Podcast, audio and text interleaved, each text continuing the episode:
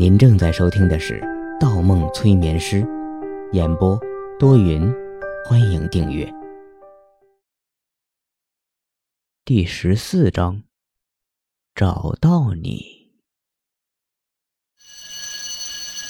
放学了，杨子怡最后扫了眼趴在桌子上的黄婷婷，大概是早上哭得太凶了，还没有睡醒。一上午就这样过去了。杨子怡摇摇头，和几个很熟悉但不知道名字的同学结伴回家。走过学校的操场上，红色的塑胶跑道很舒服。杨子怡觉着脚下软软的，一弹一弹的，她有一种想跑起来的冲动。这种感觉好熟悉。他沿着操场最内侧跑了起来。很舒服，越跑越轻松，好像很多烦恼都抛到了脑后。忽然，他转头笑着说：“安妮，再陪我跑。”杨子怡愣住了，身体僵硬住了，整个人像被定格住了。一滴眼泪从他的眼角莫名的滑出。他感觉有什么重要的东西被自己遗忘了。安妮，再陪我跑一圈儿，好不好？杨子怡努力着控制自身难以平复的心情，说出了一句连思考都不用思考，仿佛天天就挂在嘴边的话。说完时，他的双眼。泪如雨下，模糊的视线中，跑到前面，似乎有两个有说有笑的女生，也在跑步。一个粉红色衣服的，一个白色衣服的。粉红衣服的是自己，白色衣服的是安妮，安妮。杨子怡大喊着，将自己整个背包的书全部倒出，一本本练习册上熟悉的字体，不是自己，全不是自己的。他翻开每一个本的首页，都写着“高三二班黄安妮”，黄安妮，黄安妮。他嘴角抽动着，颤颤的双手在每本书上寻找其他线索。黄安妮是谁？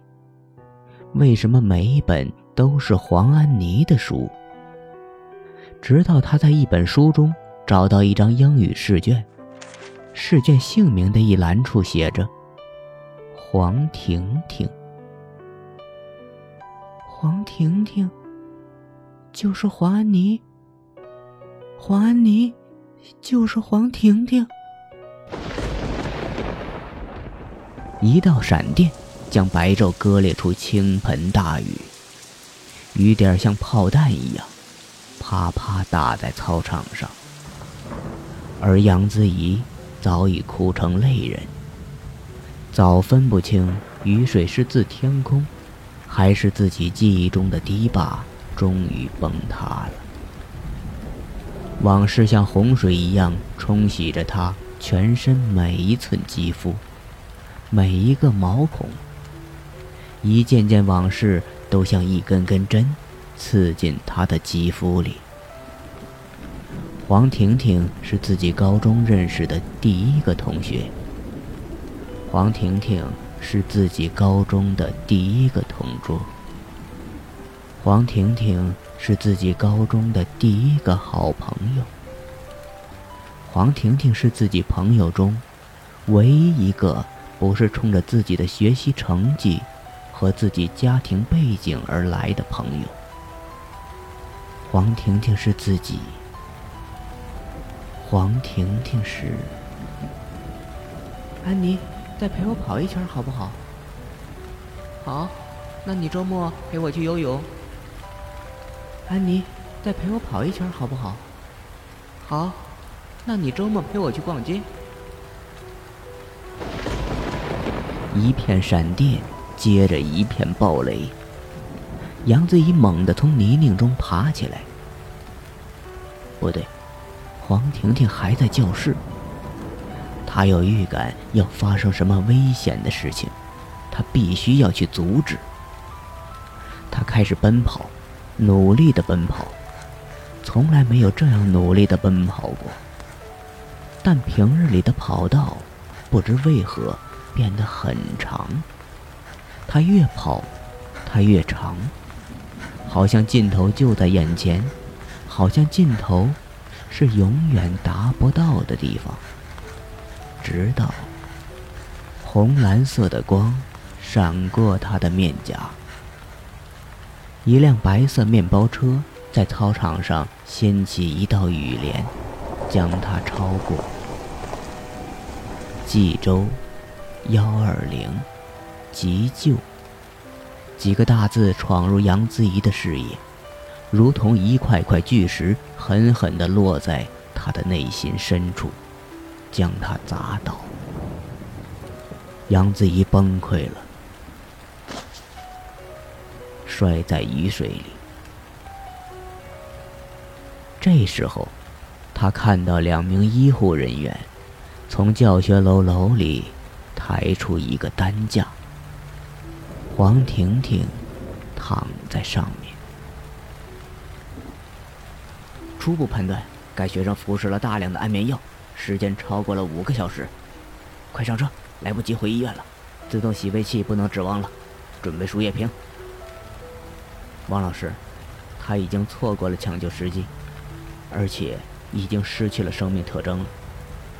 我说准备输液瓶，准备输液室洗胃。护士和医生的争论在雨中凌乱着，而杨子怡努力爬起来，他要跑过去，他一定要跑过去。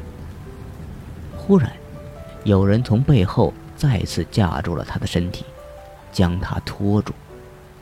杨子怡一回头，是那个戴黑框眼镜的男生。你个变态，放开我，放开我！如果不是你拦着，之前我就可以救他。杨子怡不知哪里来的力气，一口咬住那人的手，挣脱了对方。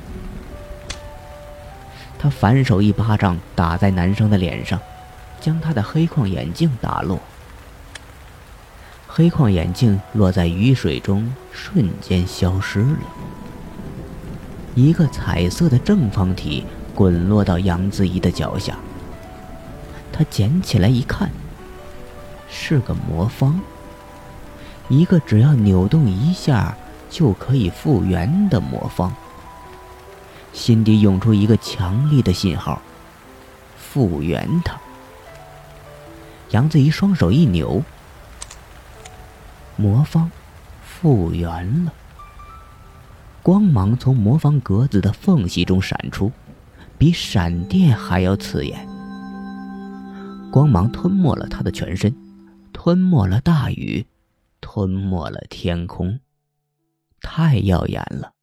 他捂住眼睛，再睁开眼，面前闪烁着巨大的光圈，而周围一片黑暗。玻璃外面是漆黑的夜，教室座椅凌乱，灰尘满地。方墨一手晃着手机，一手吹着自己的手掌。黄婷婷，是我害了你，是我害了你。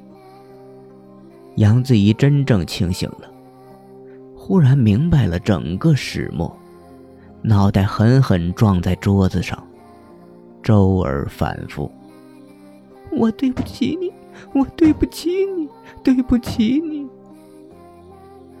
一声声闷响，直到他脱了力气，才停止下来。大声呼出一口气，头瘫在桌子上。一旁的方墨沉默了，他很想安慰杨子怡，但没有，因为他知道这一段路他必须自己一个人。走到尽头。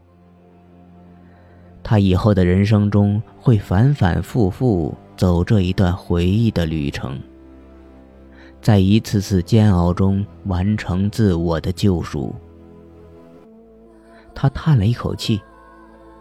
悲剧其实不是无法避免，只是有时候我们太冷漠，因为人与人之间无法做到直接的心灵相通。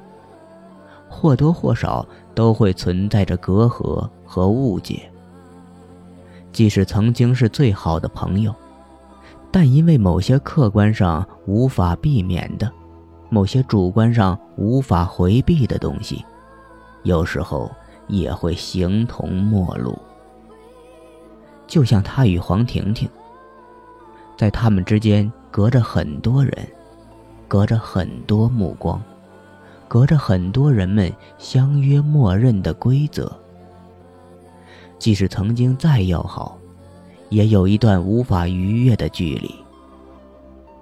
而黄婷婷更加可怜，因为自身的性格、学习成绩，使她在学校得到了太多的嘲讽、忽视、轻视、疏远、漠不关心。这些经过高考这个冷酷的大环境的曲解、放大、劝退，成了压垮他精神和心理上的最后一根稻草。他倒下了，他倒在了冷漠的人群中。学校原本是一块培育学生健康成长的土壤，却在进行上层输送的过程中，被功利污染了。甚至一些可爱的园丁也忘记了这片土壤最根本的目的。世界是竞争的，是残酷的，但竞争和残酷不是世界本来的面目。也许知识、成绩可以改变命运，但最终决定命运的是性格。被孤立的黄婷婷。就是一个牺牲品，但他不是唯一的一个。方墨目光落在杨子怡的身上，黄婷婷的悲剧已经无法挽回，他能做到的只是帮助杨子怡重新认识这一段回忆，重新回到正常的生活。可下一个黄婷婷，谁来拯救？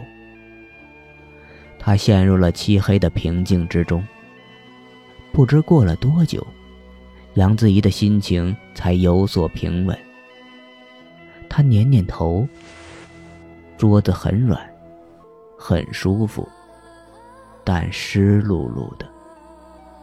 他又捻捻头，的确是湿漉漉的。舌尖好奇地伸出来，舔舔嘴角。加粘的液体，咸咸的，有一股铁锈的味道。血！杨子怡猛地抬起脸，发现不知从何时起，方墨的右手一直就垫在他的头下。他用双手抹抹额头和脸颊的血迹，已经干了。不用抹了，那也是我的。方墨伸出自己麻木中的手掌，摇了摇头。还好，应该还能用。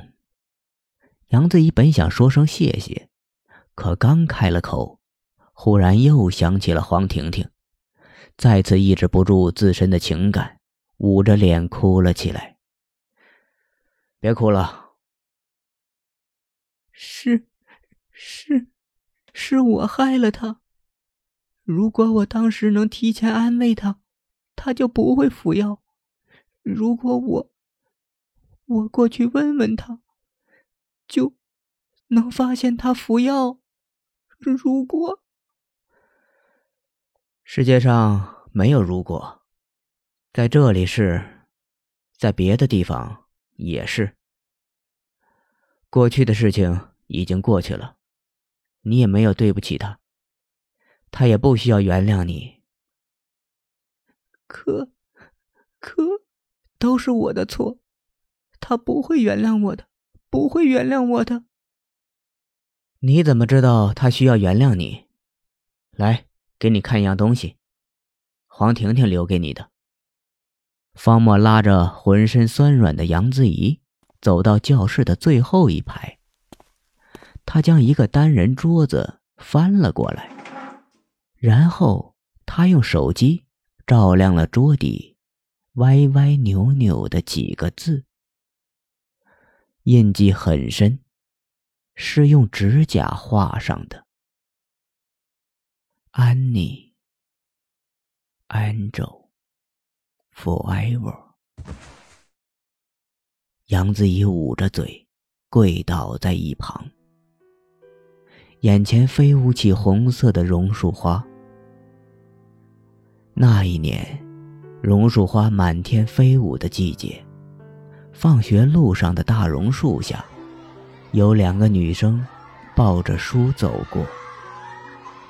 婷婷，她们都有英文名了，我们叫什么好呢？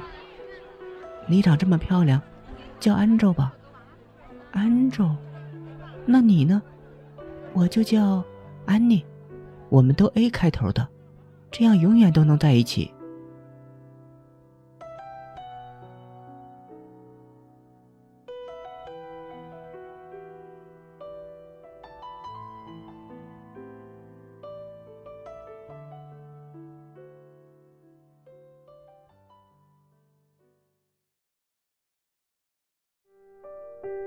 本集播放完毕，喜欢请投月票，精彩继续。